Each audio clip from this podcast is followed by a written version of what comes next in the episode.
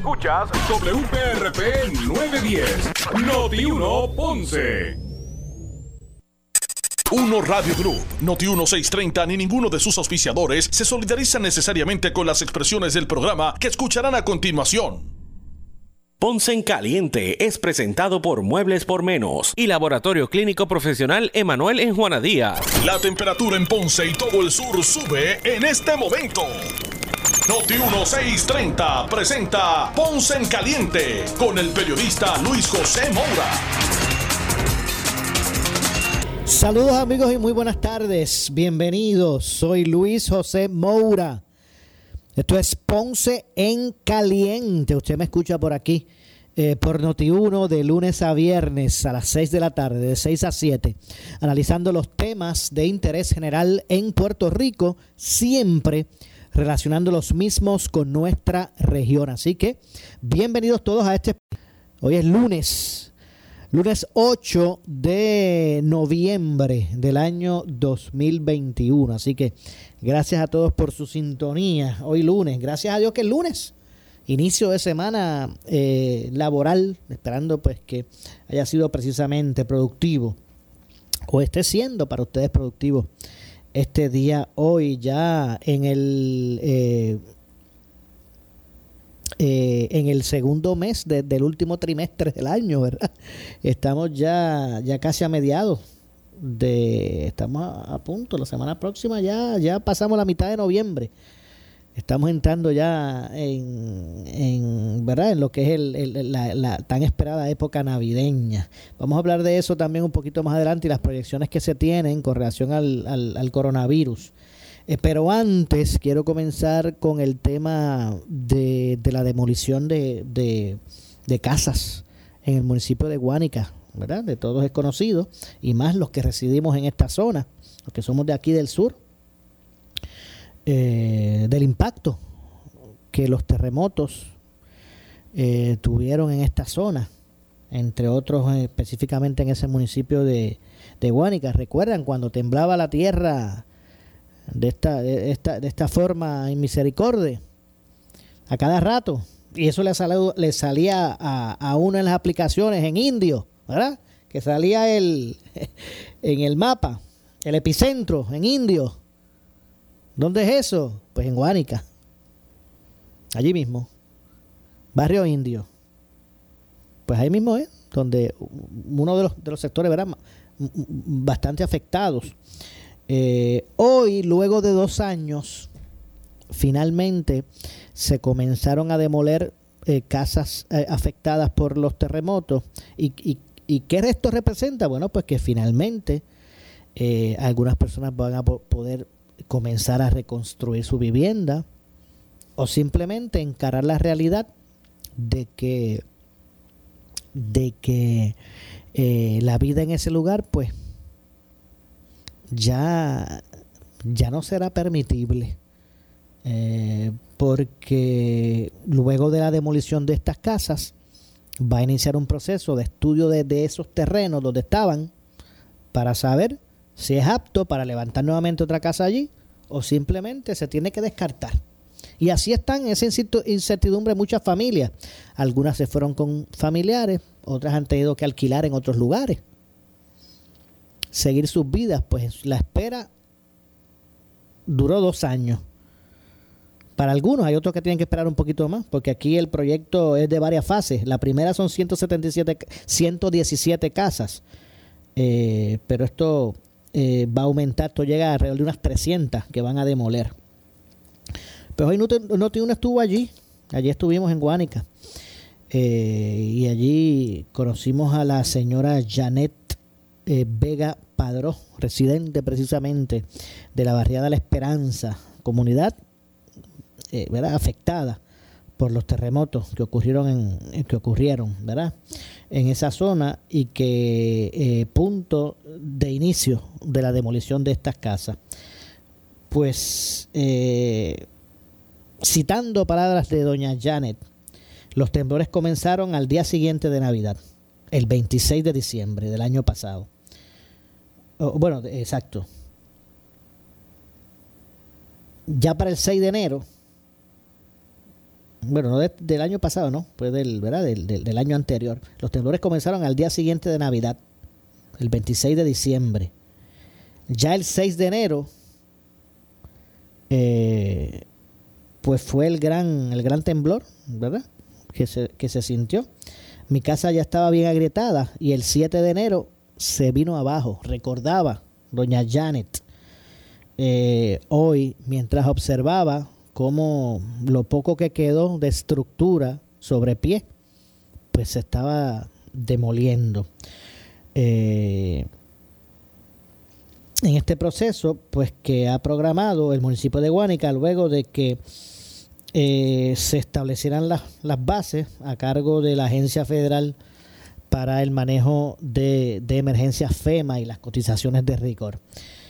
El alcalde eh, que estuvo allí, Ismael Titi Rodríguez Ramos, señaló, y cito, que este ha sido un proceso bien detallado y naturalmente hubiéramos querido, estoy citando, que fuera más rápido, pero ya finalmente se ha autorizado la demolición de 117 casas. Es un proceso que conlleva eh, de manera paralela la, la búsqueda de alternativas de vivienda para, para esas personas. En el caso de Janet, eh, ella aspira a que se haga la prueba de suelo para saber qué opciones tiene. Y es como dije, eh, el que se esté demoliendo eh, las residencias no implica que pueden reconstruir, no necesariamente. Todo va a depender del estudio de suelo que se haga para saber qué opciones tendrían, ¿verdad? Las personas que, que, residen en esos lugares. Para, para Rodríguez Ramos, para el alcalde, las historias de esta familia son un ejemplo del espíritu de sacrificio y el temple de nuestra gente. En el caso de Janet, que es la, persona que estábamos usando como ejemplo, y ya mismo vamos a escuchar unas palabras de ella conmovedoras. En el caso de Janet, ella eh, tuvo su primera casa en ese solar, donde hoy mismo están demoliendo esa casa. Allí tuvo su primera casa, fue una de madera, y la perdió con el huracán Georges. Eso fue, Georges fue en el 98, ¿verdad? En el 98 por ahí. Creo que sí. Creo que fue en el 98. Pues ahí mismito, en ese terreno, donde ella estaba residiendo, para los temblores. Ella tenía su casita allí en madera. La perdió con el huracán. Y poco a poco fue mostrando resiliencia, entereza, corazón y levantó para ser resiliente, no una casita otra vez en madera, pudo levantar una en cemento. Y fue la que los terremotos le, llevaron abajo. Así que, ¿verdad? Un punto admirable eh, de, esa, de esa fuerza y esperanza de que, muchas personas de esas comunidades pues, han, han, mostrado. Así que, en total, las casas a demoler eh, superan las 300. Eh, pero en la primera fase que inició hoy, se, se atenderán la demolición de unas 117. Eh, por su parte, Nazario Lugo, de la Asociación de Manejadores de Emergencia y Profesionales de Seguridad, que estuvo allí, informó que la entidad labora en el cumplimiento de la reglamentación vigente con respecto al destino de los escombros. Ellos estaban allí eh, eh, observando qué es lo que va a pasar después de la demolición, qué se va a hacer con esos escombros, entre otras cosas. Pues estuvimos allí, no uno estuvo allí, conversó con Janet, ¿verdad? Con Janet Vega Padró. Eh, y vamos a escuchar, ¿verdad? Parte de las expresiones que hizo a Noti1 en el día de hoy.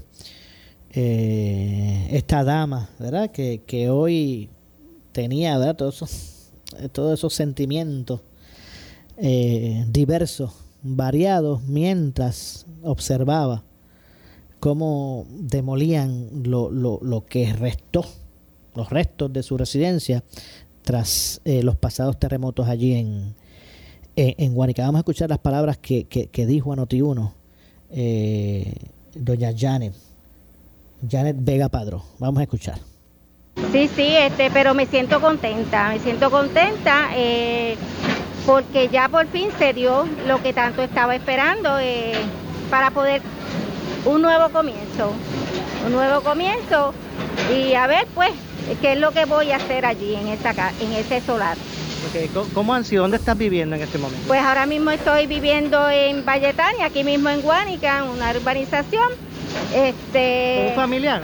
No, no, estoy rentada, este, pero pues eh, deseo regresar a, a, a, a, donde me crié, porque yo me crié aquí eh, y, y, pues viví aquí y quiero regresar porque tengo mis papás aquí. ¿Tú vives sola en, eh, vivías sola en esa casa? Vivo con mis dos hijas. ¿Tus dos hijas? ¿Son grandes ellas ya? Son grandes ya, ya son grandes, sí. Pero pues siempre han estado conmigo.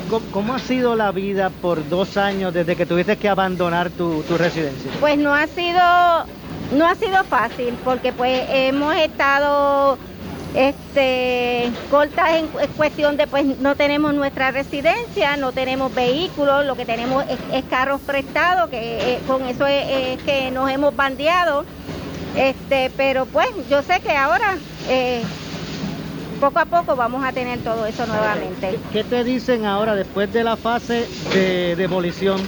¿Qué, ¿Cuánto tiempo tomaría comenzar una nueva construcción? ¿Qué te han dicho? Pues no me han dicho nada. He escuchado que el alcalde estaba hablando de que tiene unos, ¿verdad? Tiene unos planes, pero pues esos planes no sé para cuándo sean y si yo estoy en ellos. Pero pues nada, eh, ya próximamente, tan pronto demueran, yo estaré este, preguntando esos detalles. Finalmente, un mensaje para el resto de Puerto Rico que te está escuchando por Noti1, que tal vez no es de acá del sur ni de Guánica y, no han sentido ese impacto directo de lo que fue aquel, momento de los, terremotos. Este, uno piensa eh, que los temblores es un meneo, meneo, meneo y nada más. Este, aquí se le va la vida a uno. Este, uno piensa que uno se va a morir. En esos segundos que pasa eso, uno piensa que uno se va a morir. Pero gracias a Dios estamos aquí, en pie de lucha. Papá Dios no lo ha querido y estamos aquí de pie. Y pues nada, eh, hay que vivirlo, hay que vivirlo, lo sé, por eso que a veces la gente comenta porque no lo ha vivido, pero hay que vivirlo para saber. Gracias y bendiciones. Gracias. Ahí escucharon a doña Janet Vega Padró eh, hacer sus expresiones allí. Eh, no cabe duda, ¿verdad? Eh, que, es una historia que, conmueve mucho, ¿verdad? Por la interesa de doña Janet al enfrentar la, la, vida allí en su sector, donde ella, ustedes escucharon creo que se crió allí, que quiere regresar allí. Ahora mismo tiene incertidumbre qué va a pasar Allí se crió, allí vivió, como dije, levantó su casita en madera. Georges la, la perdió con Georges, luego el cemento para ser resiliente y los temblores también, pues ya, ya conocemos su historia. Y ella sigue hacia adelante. Ustedes vieron que tiene su, tiene su eh, mucha, mucha esperanza. Eh, aunque todavía pues tiene muchas interrogantes en términos de lo que va a pasar. No cabe duda que eh, primero que, todo, eh, ahora luego de la demolición van a comenzar unos estudios como corresponde para de suelo que van a determinar si allí se puede levantar otra residencia o simplemente se, tiene que descartar el establecimiento de, de, una, de una residencia allí por el estado del terreno, y lo que pudiese representar futuro, ¿verdad? En el futuro. Así que eso estará en manos de, de eso se determinará o se sabrá luego del estudio. Así que bueno, nuestro, nuestro abrazo eh, y saludos a doña Janet, que debe estar escuchando, nos debe estar escuchando en Guánica, eh, a través del 910 de Noti1. Eh, y mucho éxito. Siga hacia adelante. Es ejemplo de entereza. es ejemplo, ¿verdad? Ella es un, un ejemplo de cómo eh, las personas, muchas de estas familias que perdieron sus casas allá en Guánica específicamente, aunque también ocurrió en otras partes eh, del sur, eh, pero ¿verdad? ejemplos de cómo e, enfrentar la, la, dificultad y buscar salir hacia adelante de todas esas cosas. Así que nuestro abrazo y bendiciones para doña Janet Vega Padró, allí en, en el, la barriada de Esperanza, de la barriada de Esperanza en el municipio de Guanica. Esta información, bueno, esta situación le vamos a dar seguimiento. Vamos a dar seguimiento a qué va a ocurrir con las demás casas. Vamos a darle seguimiento a todo este proceso. Hoy comenzó la primera fase de, de lo que será la demolición de alrededor de 300 eh, casas. Y vamos a ver cuáles son los planes que se tienen para ellos eh, y qué es lo que le depara el futuro a estas personas que, han tenido pues que hacer sus ajustes y estar ahora mismo en otros lugares. Algunos eh, han ido con familiares, pero no la totalidad. Su gran mayoría pues han tenido que hacer unos ajustes y están, ¿verdad? Como en el caso de Jan, que está alquilada en otro sector por allí. Eh, y, buscando resolver finalmente toda esta situación. Así que, bueno, vamos a ver lo que ocurre con relación a todo eso.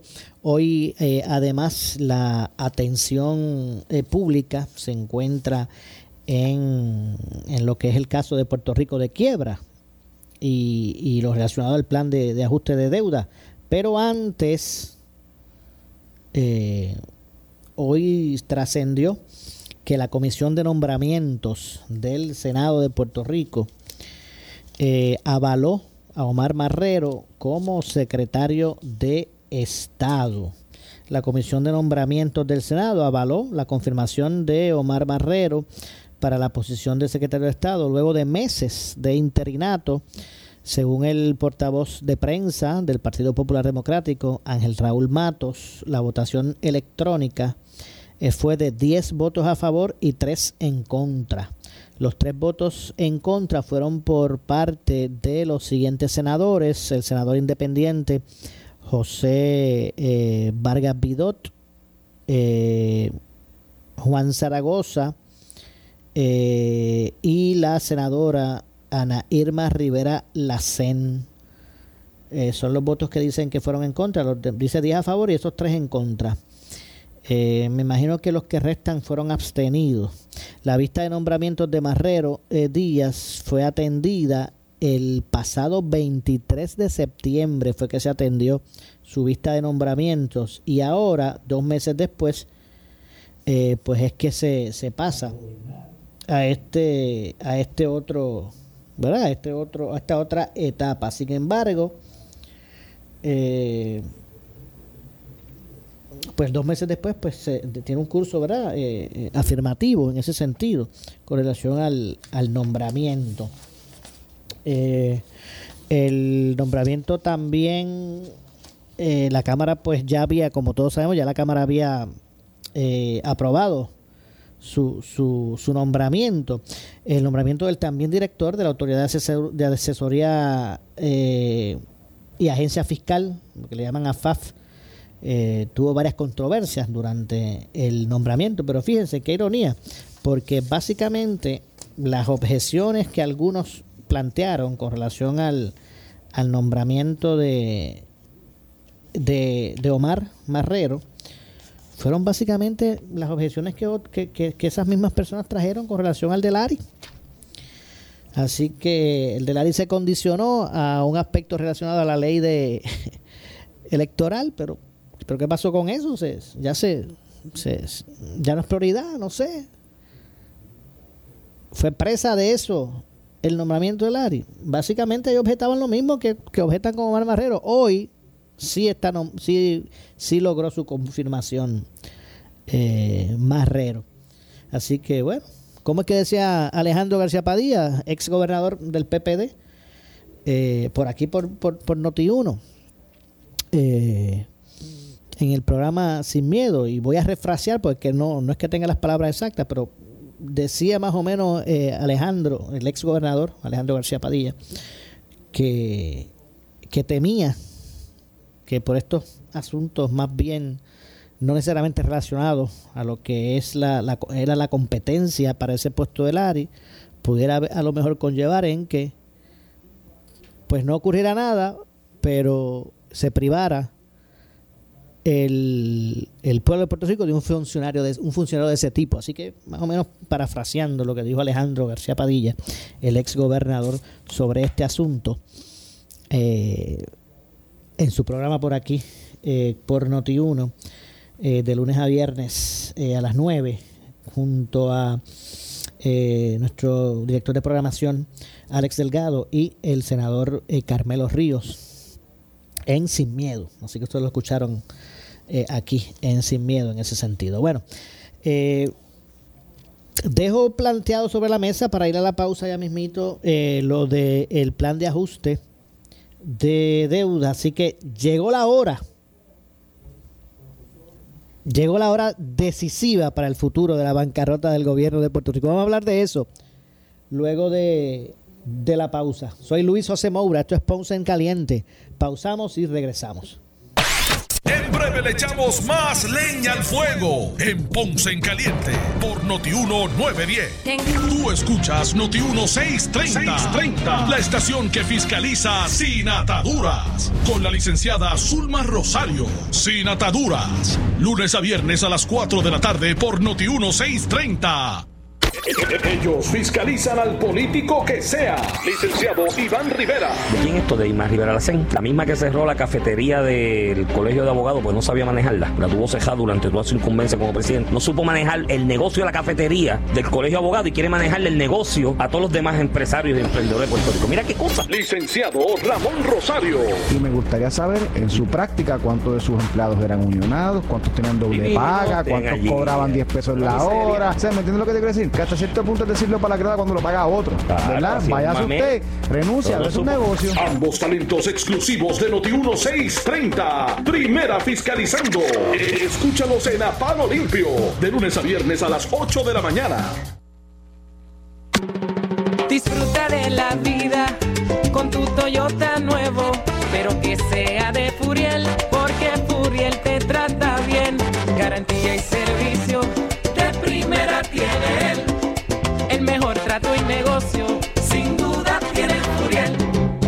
Furiel Toyota, Bayamón 625-5700, Río Piedra 625-3000, Ponce Bypass 284-2020. Si se trata de un Toyota, primero ven a Furiel. Ay, déjame intentarlo otra vez. Gracias por llamar a Big Payroll Company. Para hablar con alguien que no le ayudará con su nómina o prima. 1. Su tiempo de espera es 35 minutos. ya yo no puedo esperar más, ya me cansé. Easy Checks, ¿cómo podemos ayudarle? Ahora sí. Easy Checks, llama a Gabriel Riley al 379-0241 o visítanos en easycheckspr.com. Easy Check, give us the hours, we do the rest. Por su calidad de servicio. Por su conveniente horario. Así es el Laboratorio Clínico Profesional Emanuel, siempre brindándote un servicio de excelencia con tecnología precisa y avanzada para un resultado confiable. Un laboratorio completo. Y los resultados los recibo rápido y hasta por email. Con servicio a industrias y también a domicilio. Haz de Laboratorio Clínico Profesional Emanuel tu laboratorio de confianza. Ese es el mío. Y el mío también. En Juana Díaz, llámenos al 260-5504 o al 580-0080. ¿Qué buscas? Muebles en seres o matrices. Muebles por menos lo tiene, sin necesidad de crédito y con pagos mensuales bajísimos. Una gran cantidad de mercancía lista para entrega inmediata. Gabinetes en PVC, alacenas y barras para que tu cocina se vea nítida. Además, salas, cuartos y comedores a precios que le gustan a tu bolsillo. Échale un vistazo a lo nuevo en Muebles por Menos, Salinas Villalba y Ponce, carretera 14 frente al cementerio. Visita su página de internet. ¿Sufres de hemorroides y no sabes qué hacer? Ahora hay una opción. En AR Institute of Gastroenterology tenemos un tratamiento sencillo, eficaz y sin dolor para tratar las hemorroides. El sistema O'Regan es una alternativa sin cirugía para tu problema de hemorroides. Toma solo unos minutos y puedes regresar a tu rutina normal el mismo día. Dile adiós a las hemorroides. Visítanos en el edificio Barra Ponce Bypass, oficina 806 o llámanos a AR Institute of Gastroenterology para una cita al 787-259-8200. 259-8200.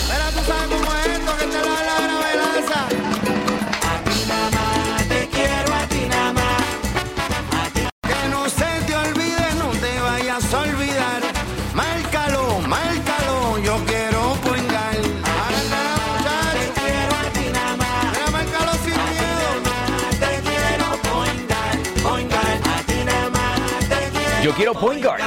muchachos. Si tienes 40 años o más, la prevención es lo más importante para evitar el cáncer de colon, esófago o estómago. En Advanced Endoscopy Center, el único centro de endoscopía ambulatoria acreditado en Puerto Rico, en Ponce Bypass, el doctor Álvaro Raymondé, gastroenterólogo por Certify, cuentan con los equipos más avanzados, incluyendo ultrasonido endoscópico para la detección temprana de lesiones que pueden desarrollarse en cáncer de colon, esófago, estómago y también cáncer de páncreas. Llámanos al 843-1129. Somos Noti 1630. Noti 1630. Primera fiscalizando. En breve le echamos más leña al fuego en Ponce en Caliente por Noti 1910.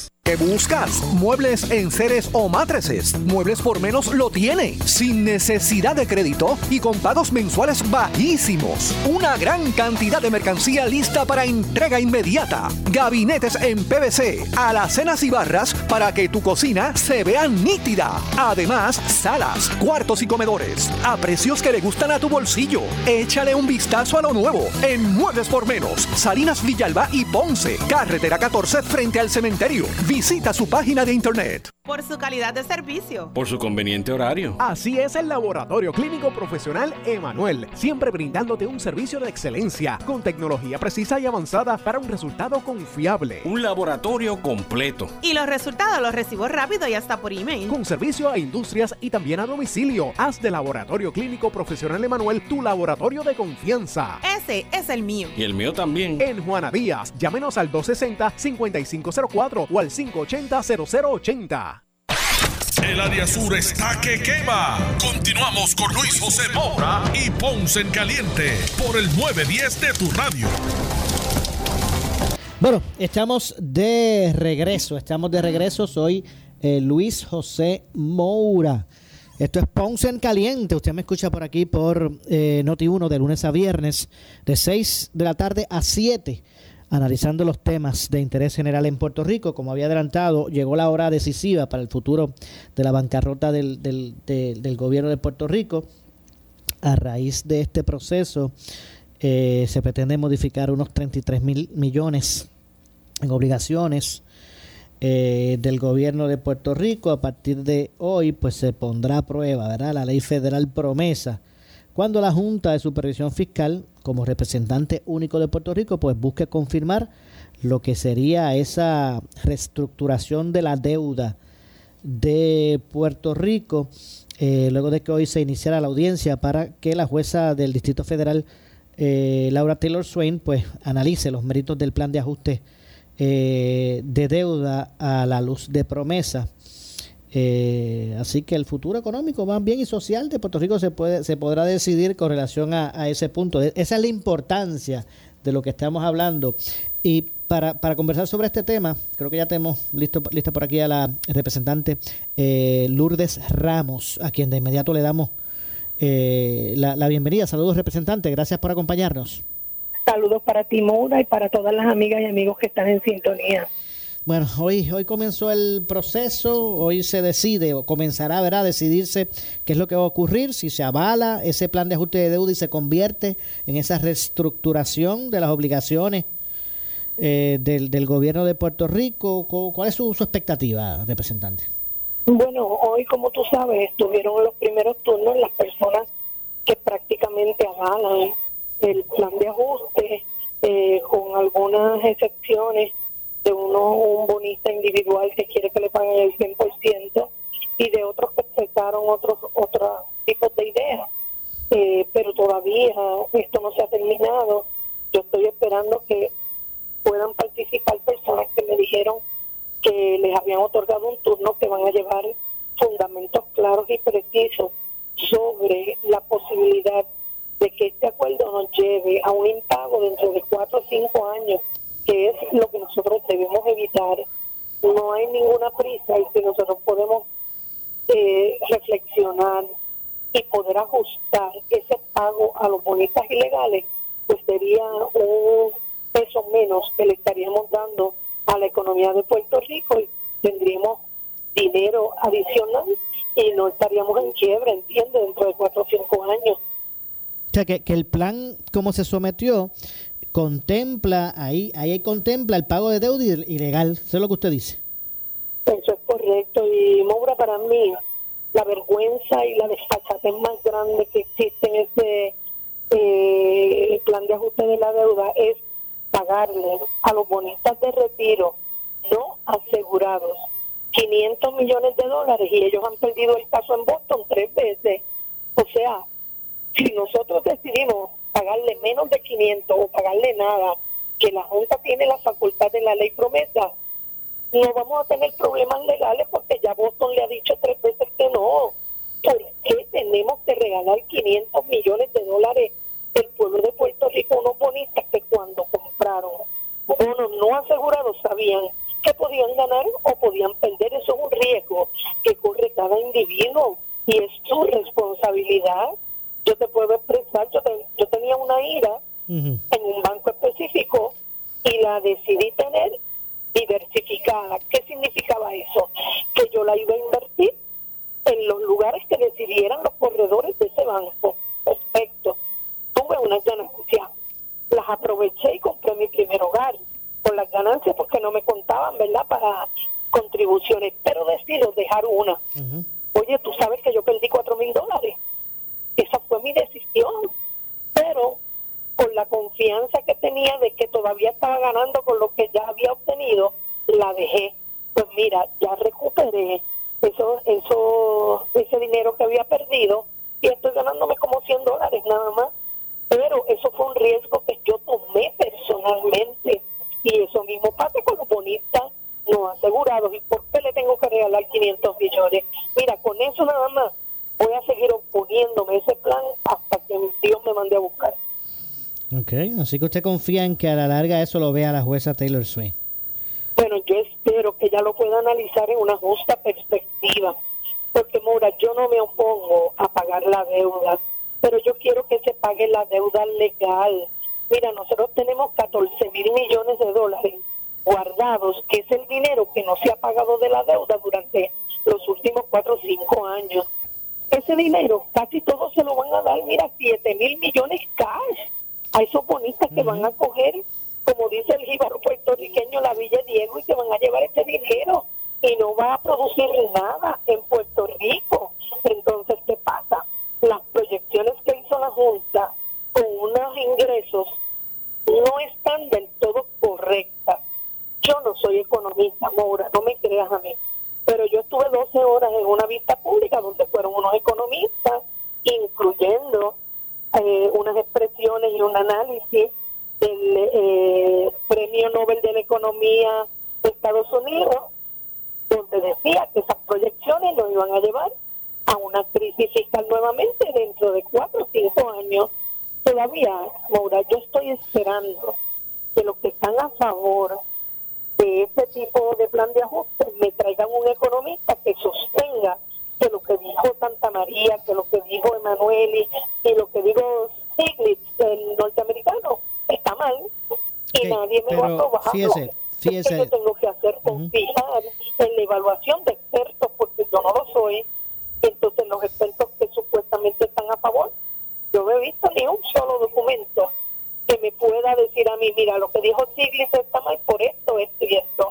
Lo que dijo Santa María está mal por esto. Y lo que dijo Emanuel y experto en quiebra está mal por esto. Pues mira, yo sinceramente, actuando de la forma responsable que he hecho durante estos 22 años, tengo que estar en contra de ese plan de ajuste, que lo único que yo he visto es que va a hacer más ricos a los grandes intereses y Pero más fíjese, re- representante. a los vulne- vulnerables. Claro, fíjese, representante, ¿qué expectativa se puede tener de que la jueza Taylor Swain entienda eso, ¿verdad? Que usted dice, eh, y no avale el plan cuando el propio gobernador Pedro Pierluisi dice que difiere de quien objetan este plan de ajuste, argumentando entre otras cosas que el documento no es sostenible y que la isla volvería a la quiebra eh, y que se pagaría deuda que ha sido impugnada en tribunales y bla, bla, bla. Si el propio gobernador no, no, no entiende eso, ¿qué expectativa se puede tener de que la jueza sí lo vea? Bueno, mira, yo tengo que aceptarte una cosa. Yo respeto muchísimo al gobernador. Yo puedo estar equivocada, pero él también. Y creo que en esta ocasión sus asesores no le han dado toda la información, porque si él evaluó la información que yo tuve en mi poder, pues yo pienso que otra sería su pensamiento, pero si él evaluó otra cosa, no nos la dieron a nosotros para evaluar, pues yo me tengo que mantener en mi posición. Y yo lo que espero es que cuando la jueza esté evaluando todo, lo vea en una justa perspectiva. Recuérdate, ya la jueza le dio un sustantacito a la Junta, porque la Junta pretendía aprobar el plan unilateralmente y la juez le dijo, no, no, no, un momentito, ustedes me envían el plan de ajuste, el plan fiscal, yo voy a escuchar las partes y yo voy a tomar la decisión. O sea, que ella va a tomar la decisión por su propio conocimiento, no por lo que le diga la Junta. ¿Entiendes? Y entonces eso me da un hilo de esperanza. Y yo quisiera, amor, estar equivocada. Yo quisiera que todo lo que yo estoy diciendo no resultara y que todo volviera a la normalidad y que nuestra economía se restablezca. Pero es que con los números que tengo, no puedo hacer otra cosa que decir la verdad. Y como yo estoy en la legislatura para defender los más vulnerables y al pueblo de Puerto Rico, no me llevaron allí los grandes intereses, de manera que yo no les debo nada. Así que yo voy a seguir con mi conciencia tranquila, siendo la voz de los más vulnerables en la Cámara y luchando contra los grandes intereses y que Dios me ayude. Es lo único que yo pido, a que la verdad sea la que reine y la que nos lleve a Puerto Rico a un mejor futuro. Porque después de todo, si nosotros podemos arreglar la economía en Puerto Rico, todos vamos a disfrutarla.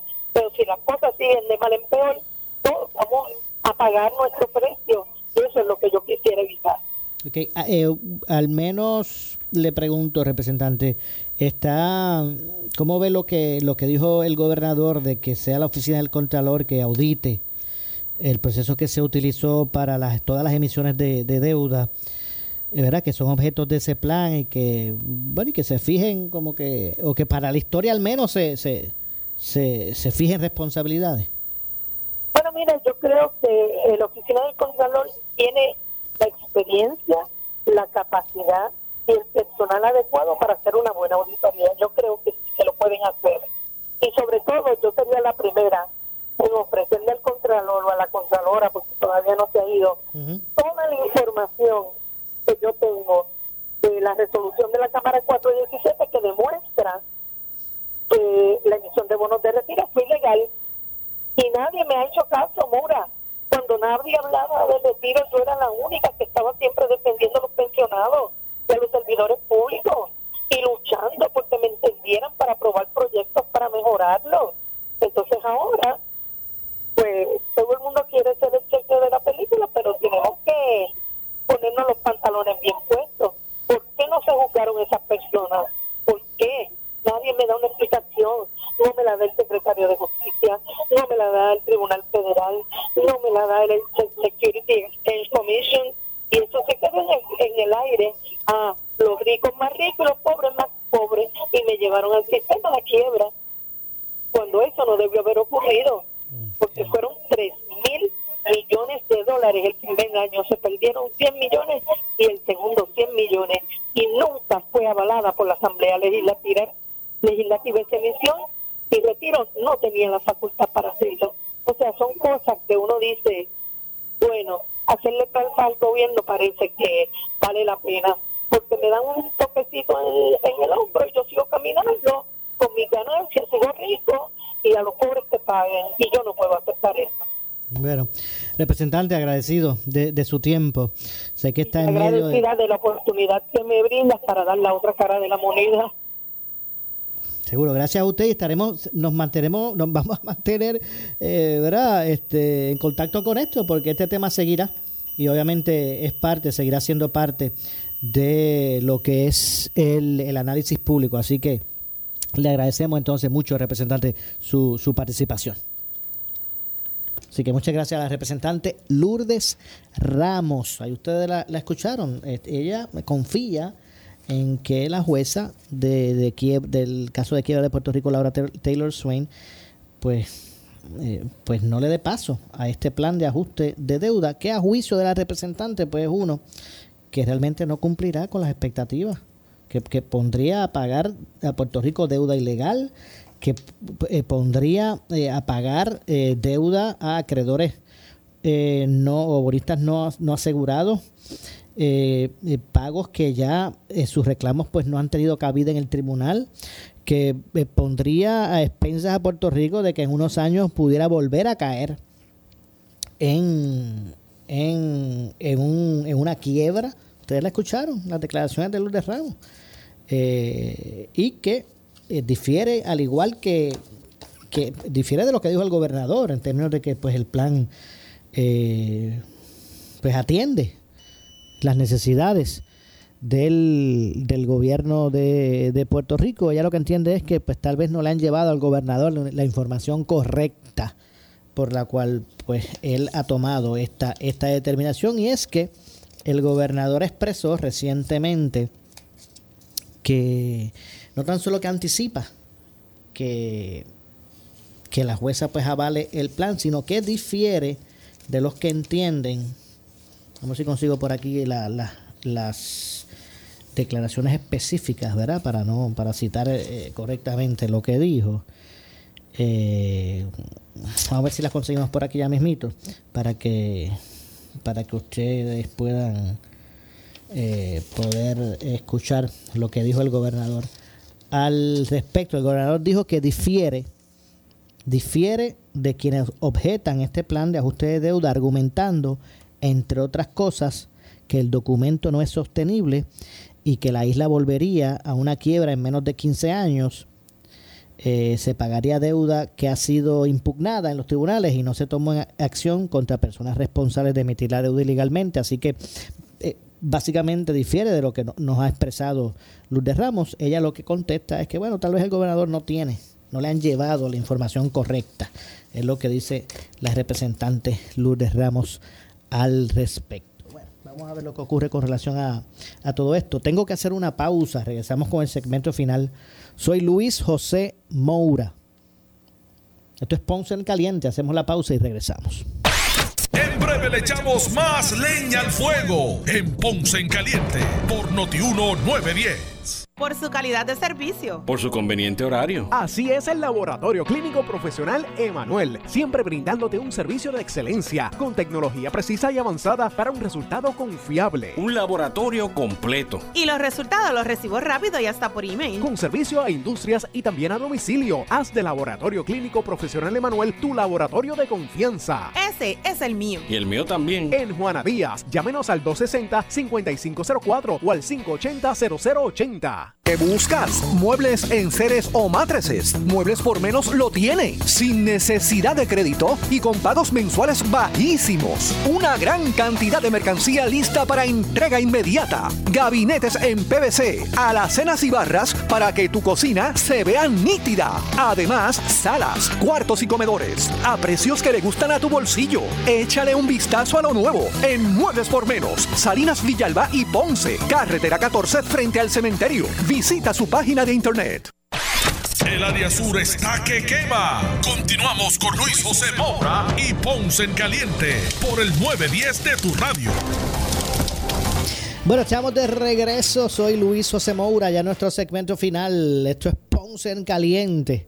Usted me escucha por aquí por Noti1, a 9.10 de Noti1 de lunes a viernes de 6 de la tarde a 7, analizando los temas de interés general en Puerto Rico. Estamos hablando sobre este plan de ajuste de deuda que está, se está analizando por la jueza Taylor Swain para Puerto Rico. Eh, y este es un documento que lo que busca es cambiar los términos de pago que tiene eh, un deudor, en este caso el gobierno de Puerto Rico, ante la posibilidad de cumplir con sus compromisos a lo largo del tiempo. Este plan de ajuste eh, del gobierno central está compuesto por seis acuerdos eh, con diversos grupos de acreedores que aceptaron mediante un proceso de mediación condonar parcialmente o reducir temporalmente lo que recobrarán del gobierno. Entre los acreedores eh, figuran bonistas, jubilados, empleados públicos activos eh, y ciertos suplidores o, contratistas del gobierno. Eh, tales acreedores fueron eh, agrupados en 69 clases según el tipo de deuda que, poseen, ¿verdad? Cada clase pues recibirá una compensación particular, no no es fijo para todo el mundo, según los acuerdos que se pactaron eh, o el criterio que, que ha procurado precisamente la, la, Junta de Supervisión Fiscal. Recuerden que, que el, el, que representa en, en, el Tribunal de Quiebra, donde está Puerto Rico, el que representa la isla no es el gobernador allí, el que lo, lo que, el que lo representa es la Junta de Supervisión Fiscal como parte ¿verdad? De, de, de lo que crea eh, la plataforma que crea la ley pro, promesa. Eh, del total de clases elegibles eh, para votar, 47 eh, favorecieron ese plan de ajuste de deuda.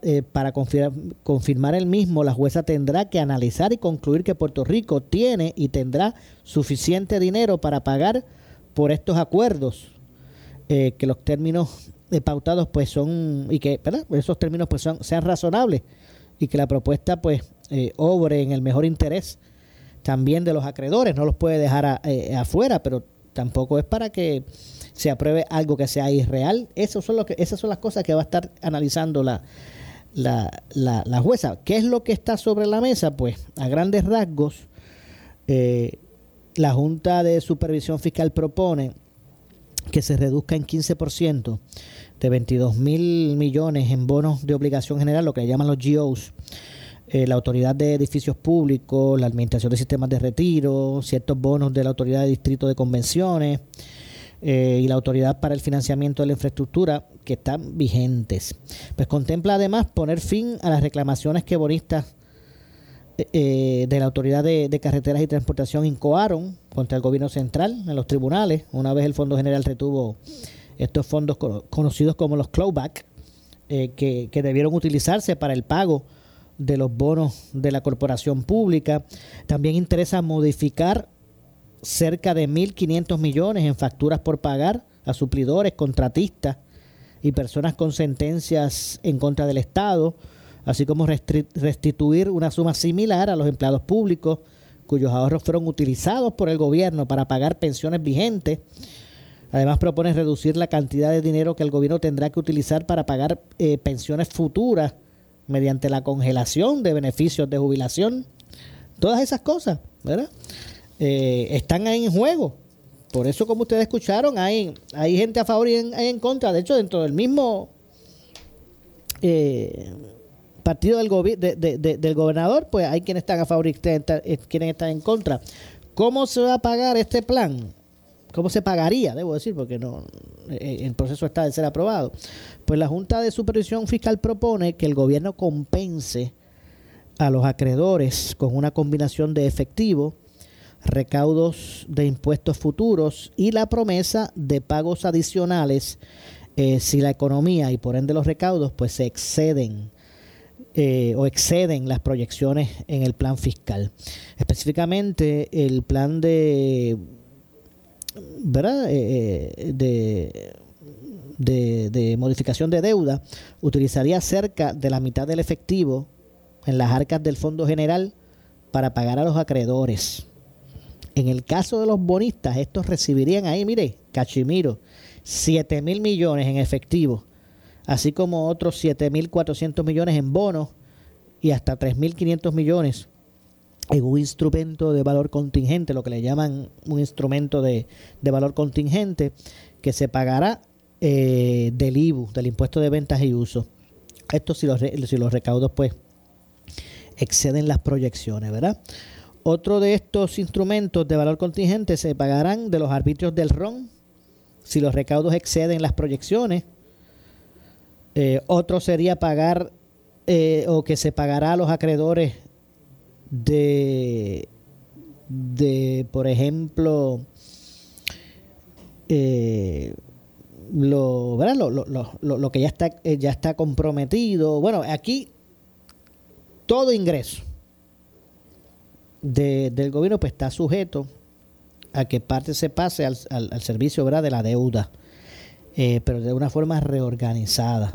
Así que básicamente esto, esto es la situación, esto es lo que está en juego, de que Puerto Rico pueda reorganizarse fiscalmente a través de la quiebra y que cumpla como si fuese un ciudadano que ejerce uno de estos capítulos federales eh, de quiebra, que hay un síndico que evalúa el caso, se establecen unas pautas y usted paga lo que se lo que se estipule se va a pagar porque hay muchas cosas que se condonan o, o como cuando ¿verdad? Hacienda le dice usted, mire, usted tiene este retraso, usted tiene esta deuda, si paga el principal de, de, un cantazo, pues le vamos a eliminar las penalidades. Pues básicamente eh, eh, es esta reorganización. Bueno, pero lamentablemente se nos ha acabado el tiempo. Yo regreso mañana con más.